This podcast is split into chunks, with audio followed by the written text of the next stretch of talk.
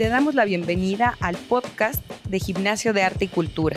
Aquí encontrarás charlas sobre producción cultural y artística desde diversas latitudes y con agentes que nos comparten sus estrategias creativas en el arte y la cultura. Hola, bienvenidos al podcast de Gimnasio de Arte. Por acá les saluda Livia Ánimas y el día de hoy como parte ahí de, esta, de estos episodios internacionales visitándonos desde Chile. Tenemos como invitado hoy a Eduardo Aravena, que viene de Quilpué, Chile. Y bueno, Eduardo es ilustrador y también es editor. Y bueno, Eduardo, antes de empezar con toda esta historia de cómo pasaste de, ilustrador a editor y a tener un editorial o microeditorial, cuéntanos cómo estás, cómo la estás pasando por acá en la Ciudad de México. Eh, bueno, gracias primero por la invitación y por, no sé, juntarse a conversar un poco de las cosas que cada uno puede estar haciendo por esta etapa, en este momento. Ahora estamos, en, estamos eh, de paseo con paz, llegamos hace alrededor de tres semanas acá, estamos en, Doctores, eh, vamos a estar acá hasta la quincena y de ahí nos pensamos mover hacia el sur de acá. Y principalmente conocer en esta primera etapa, em, hacer contactos, conocer gente, estar con amigos y amigas que, que, tenemos en Chile y que están acá viviendo hace un tiempo. Así que principalmente eso, conocer gente y, y poder establecer ciertos vínculos, eh, que también tiene que ver con la gráfica y con lo otro que también de alguna manera vengo desarrollando de manera como oficio o profesión. Sí. Claro, Eduardo, pues muy bien, qué chido que anden por acá. Y bueno, justamente hablábamos como fuera del aire, que tú estudiaste justamente diseño gráfico y de repente te llevó a la ilustración. ¿Cómo fue esa transición o ese camino? Eh, bueno, principalmente tiene que ver con las búsquedas de oficio. De, como dijiste, yo eh, estudié diseño gráfico en la ciudad de Viña del Mar, que está en la costa del Pacífico de la quinta región de Valparaíso. Eh, hice estudios de diseño gráfico ahí, cinco años, y principalmente me dediqué al área de la tipografía y el diseño editorial. Eh, mi proyecto y título tuvo que ver con eso y, por ahí me empecé a meter en el mundo del impreso principalmente, de las publicaciones impresas y, entender de que habían formas y, modos de poder hacer y producir. ¿sí? Y, por lo mismo va desde el generar contenido, eh, va el desde recopilar contenido y después editar, como decís tú, pero todo tiene que ver con la misma producción y el desarrollo de algunas ideas que de algún modo pueden llegar a, a quedar impresas y que sentimos en allá o, y lo traemos hacia acá que vale y tiene sentido hacerlo. ¿sí? Como participo en distintos proyectos, entre ellos está este proyecto que es una microeditorial, que soy parte de ella, que es Cerro Press, que es de Valparaíso, en donde somos autónomos, tenemos la capacidad y la, la, posibilidad de producir todo lo que ocurre eh, en nuestras cabezas y lo que pasa con nuestras amistades y con también proyectos en los cuales nos, nos, invitan a participar también. ¿sí? Y este lo hacen con risografía, ¿verdad? O, sí. O todo o algunas cosas. La mayoría de las cosas sí, porque tenemos esas máquinas y con las cuales podemos, como te digo, ser autónomos, ¿sí? tener la capacidad de poder producir. Eh, pero también, por ejemplo, eh, todos los años participo en un proyecto de una editorial que se llama Ediciones Granizo, que es de los Andes, de la misma región, y diseñamos con Pablo del Cielo y con Camila Joanet eh, un calendario lunar que tiene que ver con las lunas del sur del, planeta. Sí, justamente lo vi. Sí, ahí traje una copia para mostrártelo también para que lo, puedas revisar. Eh, pero es interesante porque también tiene que ver con una cuestión del territorio. De algún modo, ese calendario coincide, coincide o tiene relación con el año 2023 y 2024, porque no responde al, al año romano, de primero de enero a 31 de diciembre, sino que parte en junio y termina en junio. Eso es como la forma en cómo ocurre en el sur. Entonces, eh, diseñamos hace, no sé, como de 2015, 2016 que se viene diseñando un calendario lunar que muestra todas las lunas del sur desde junio a junio y viene ilustrado por Pablo y por mí.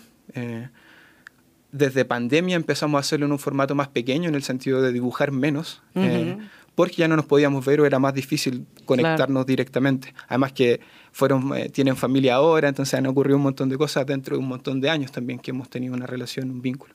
Entonces, antes diseñábamos o dibujábamos, eh, hacíamos cuatro ilustraciones por, por, eh, por estación de año. Entonces era todo bien diverso y teníamos la capacidad de poder desarrollar eso. Y ahora por esta situación Se nos quedamos ajustando. así. Nos fuimos ajustando y quedó de esta manera y así también es más fácil de mover, es más práctico, es más fácil de mover por correo o por envío. Entonces hemos buscado el modo de ir conectando ir y manteniendo los proyectos. ¿sí? Esto es paralelo a Cerro Press, como te digo. Entonces eh, tienen esa, ese como también como inquietud, como de situarse también en, el, en Valparaíso, en la región, y trabajar con gente que trabaja ahí. Claro. Y de a poco también hemos podido, como, como microeditorial, estar en otros, en otros lugares. Yo en el verano, en el verano del sur, en enero y febrero, estuve en Buenos Aires presentando algunos proyectos, eh, también tocando porque hacemos música con un amigo más. Eh, ahora Karina y Javier, que están en Chile, van a Lima, van a estar en, en, un, en un festival que se llama LEME, que ocurre en Lima en octubre y así estamos moviendo el material de amigos, de productos propios. A través de estas conexiones que uno va haciendo y que también esta microeditorial, como dices, pues tiene que ver con que también hay varias personas ahí colaborando y, y haciendo. Y que vi que muchos de los trabajos obviamente están centrados en la ilustración, que es algo muy importante, pero ahí viene solo el trabajo de ustedes, después invitan a otros. ¿Cómo es esa, eh, prestamos servicio, prestamos servicio de impresión, de encuadernación, eh, hay un proyecto muy lindo que, en el cual estamos participando hace un par de años, que es, un fotolibro que se, que se desarrolla con alrededor de 15, 18 personas que eh, como que eh, cursan durante un tiempo y trabajan con un escritor y con un fotógrafo y hacen un cruce entre la literatura y un poco la imagen, y los resultados de ese proyecto lo estamos nosotros editando en, en, en, nuestro taller. lo hemos producido nosotros. Eh, y cada vez de algún modo nos hemos como eh, metido de algún modo un poquito más dentro de los proyectos porque hay una técnica de reproducción de por medio. Entonces el primero tenía problemas, no sé, de saturaciones de imagen o de textos demasiado pequeños, por lo cual no se leía. Sí, entonces ustedes empiezan ya a asesorar como tal cual una editorial. Tal cual todo, funcionamos de ese modo. Entonces, eh, movemos material de amigos, de gente que nos interesa su trabajo, eh, editamos nuestro propio trabajo y también prestamos servicios de, impresión en, Valparaíso y bueno, para distintas partes de Chile. Bueno, y justo ahorita que mencionas esto del fotolibro, nosotros acá en Gimnasio de Arte, que también ahí nos adentramos mucho más como a esos temas, eh, creo que por acá también la risografía se ha vuelto también, bueno, fue un boom en algún momento. Sí y también de repente ya se abandonó un poco, pero también siguen muchos colectivos por acá haciendo eso. Me imagino que también ustedes están haciendo esa relación con ese material de una manera, como dices, ¿no? De auto, ser autosuficientes, pero también hay esa textura y ese material que la risografía da de una manera muy distinta a que si tuvieran eh, máquinas de offset, ¿no? Sí. Entonces, o sea, esa lección de la risografía parte de la autosustentabilidad, ¿por qué, ¿por qué fue? Eh, principalmente porque no era offset y un offset ya significa técnicamente aprender un montón de otras cosas. Nosotros tenemos, como te digo, necesitamos técnicos a veces para poder resolver problemas súper específicos, pero también tenemos una red de contactos de talleres en Chile y también en Lima y en Argentina de amigas y amigos que tienen máquinas y con las cuales nos juntamos a conversar de los problemas que a veces también ocurren. Porque el servicio técnico en Chile, llegué a hablar de una cuestión súper técnica, es súper malo. Porque estamos muy lejos, primero, estamos a la fin del sur, y por lo mismo eh, el sistema es muy acotado, el sistema de técnico. Entonces, hay talleres en Chile que han resuelto problemas por videoconferencia con técnicos de Lima, por ejemplo. Claro. Hace unos años atrás hicimos la gestión de traer un técnico o llevar un técnico a Chile desde Perú. ¿sí? Entonces hay una gestión y una logística que es autónoma y que no, y no depende de otras personas eh, en ese sentido. Nosotros en, este año celebramos la primera edición de un, de un festival, de un encuentro sobre risografía. Invitamos a distintos talleres, eh, fue una convocatoria abierta, hubieron mesas de conversación, hablamos sobre problemas, así como cómo resolviste esto con respecto a esto en específico. parte técnica de cuando y gente todo, de tal cosa. 12 horas de Valparaíso, fue una decisión súper eh, pensada por nosotros de no hacerlo en Santiago, de hacerlo en Valparaíso. Claro. Para sacarlo del centro y que se tuvieran que mover del centro hacia la región. Sí, no la inversa. Claro, porque si no hay que esperar a que resuelvan allá. ¿sí? Entonces, y quedó instaurado, quedó muy prendida la situación de hacerlo el próximo año y moverlo a otra región. Claro. Entonces, por ahí también vamos viendo o vamos eh, generando vínculos con otras personas de esa manera, a partir del afecto, del cariño, del trabajo de la autonomía, de buscar de algún modo tener la capacidad de poder eh, ofrecer algo. Y a eso tiene que ver con lo de la microeditorial. no, pensamos imprimir mil copias de un catálogo, no, no. es nuestra intención. ¿sí? Porque por hay razones incluso materiales con las cuales hay que pensar hasta cuándo uno tiene que imprimir, el papel, el agua. Entonces, ahí también hay una razón técnica por la cual también trabajamos con esas máquinas, no ocupan tanta agua. ¿sí? Las tintas son principalmente vegetal. las originales o las formas con las cuales nosotros podemos hacer originales también son de arroz. Entonces, tiene, cierta... su autosustentabilidad viene desde la máquina, pero también veo que, o sea, tiene esta vertiente de que cada cosa que también están eligiendo para hacer tiene que ver con algo que sí les apasiona y si quieren hacer, no en un plan masivo, claro. sino en ese disfrute de eso, ¿no? Vincularse, compartir. No hay una competencia con otros risógrafos, sino al contrario, es como de, pues cuéntame cómo le estás haciendo tú. Eh, cómo pueden compartir proyectos, me imagino, ¿no? Eh, esto de los técnicos me parece maravilloso porque es justo, ¿no? O sea, si yo lo tengo, porque tú no lo puedes escuchar también y tener, ¿no? Sí, sí, completamente. Y esa red de colaboración es súper interesante y es súper importante para nosotros, para nosotras en, Chile, principalmente con el grupo de amigos que trasciende, es súper grande. Eh, estamos acá eh, acá en Ciudad de México también con amistades de hace muchos años. Entonces, y tiene que ver con esa autonomía, con la búsqueda de esa felicidad o como de eh, el afecto. Entonces, esa colaboración es, es permanente todo el tiempo.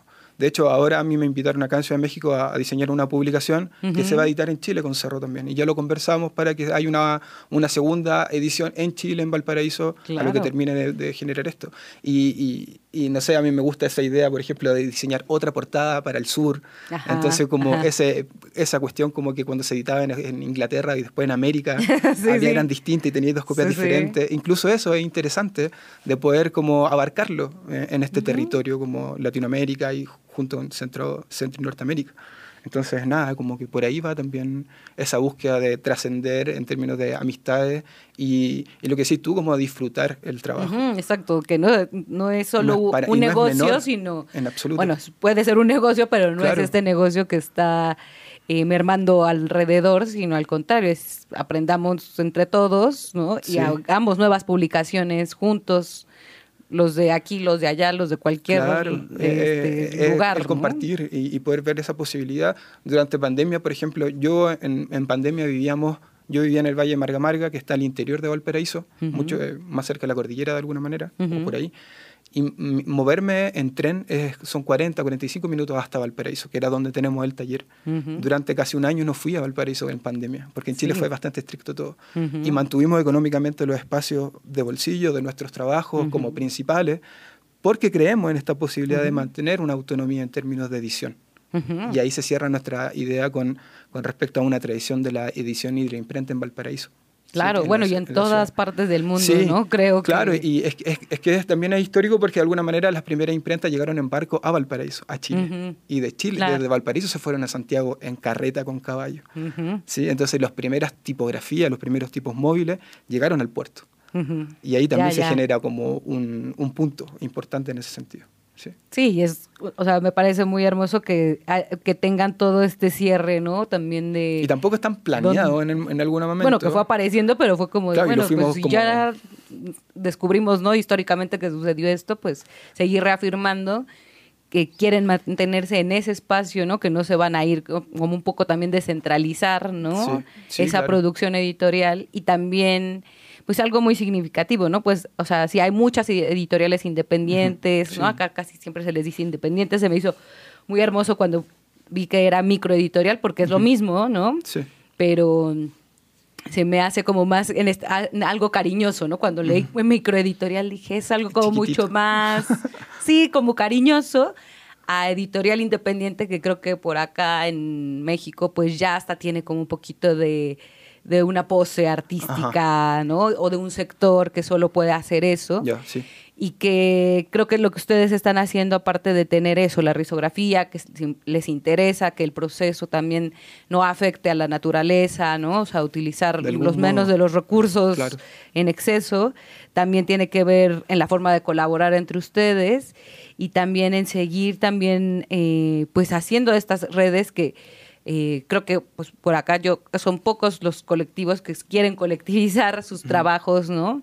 No solo en la risografía, sino en el medio editorial, que más bien se vuelve cerrado, más cerrado y más cerrado. porque, mucho más hermético. Porque no tienes que contar tus secretos o tus clientes que pagan más o lo que sea, que es parte de, de eso, ¿no? De, de, entonces empezar a desconectarnos de estas cosas que nos apasionan y volverlos algo un poquito tortuoso y hasta pues un secreto que no necesita ser secreto. Sí, y, y, eso también tiene que ver con la antigüedad, no sé si sabes tú, pero cuando se hacían los primeros libros, como el lugar donde se hacían, le llamaban piezas negras, porque de ahí salían un objeto. Y no se sabía cómo mágicamente se hacía. Pero era, claro, lo escriba, la persona que encuadernaba, pero no se sabía realmente, como que era un poco magia, de dónde salían estos objetos. Entonces, claro, pero también no tiene nada de magia, sino que son procesos que sobre todo son más interesantes compartidos, porque si no es como, no sé, ¿por qué no ocurren ciertos procesos o por qué algo ocurre mal en la computadora previamente a los procesos de impresión? Eh, y como te digo, nosotros tenemos nuestro taller en una casa, dormimos en ese lugar. como que hay gente durante pandemia, amigas, amigos nuestros que pasaron la pandemia en, nuestra, en, el taller.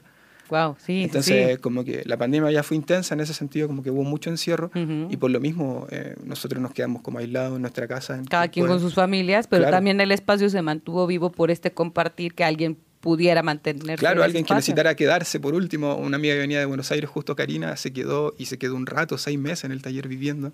Entonces, también hemos tenido esa posibilidad como, como grupo de poder intercambiarnos como, y confiar mucho en el trabajo de las otras personas también. Como que uno puede enviar los archivos yo sé que tiene la misma factura en términos de mm. trabajo cualquiera de las personas que está trabajando ahí. y eso también es confianza, porque es fe en otra persona igual que tú, que tiene las mismas capacidades, pero que está aprendiendo a otro ritmo, que funciona de otra manera, pero que de todos modos eh, da esa posibilidad.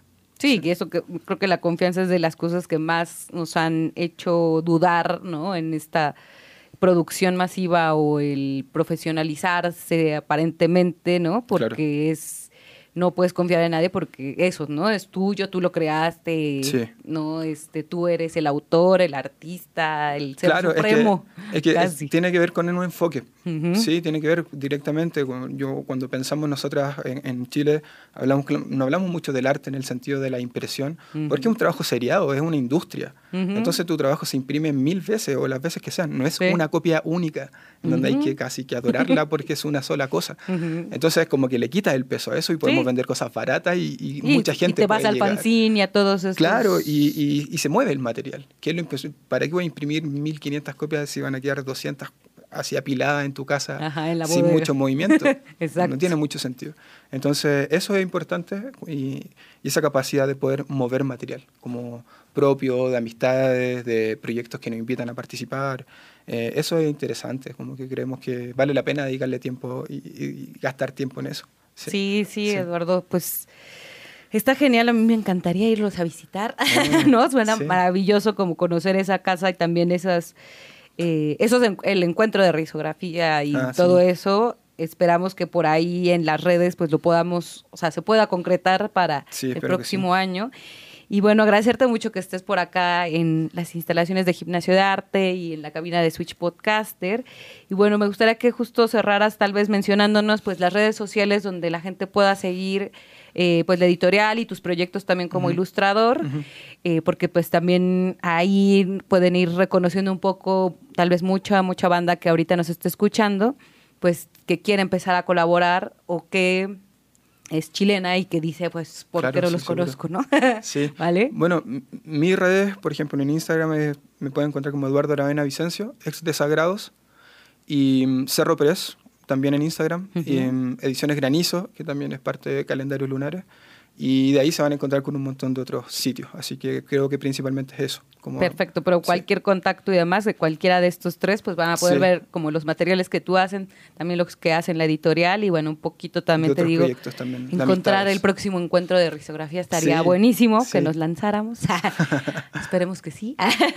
y bueno, pues eh, muchas gracias, Eduardo, y pues nos disfruten ahí estos días en México y en el sur de México también. Muchas gracias. Y bueno, agradecerles a todos los que nos escucharon el día de hoy. Recuerden eh, visitar las redes sociales y la página web de Gimnasio de Arte para ver toda la programación que está por salir para el cierre de año y también ya para el próximo año.